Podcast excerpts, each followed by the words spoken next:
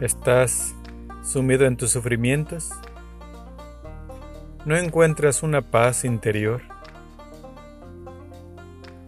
¿Estás perdido en este mundo? Son muchas las cosas de las que yo hablo en estos momentos. Cuando tengas tiempo y quieras saber algo de lo que no sabemos, escúchame.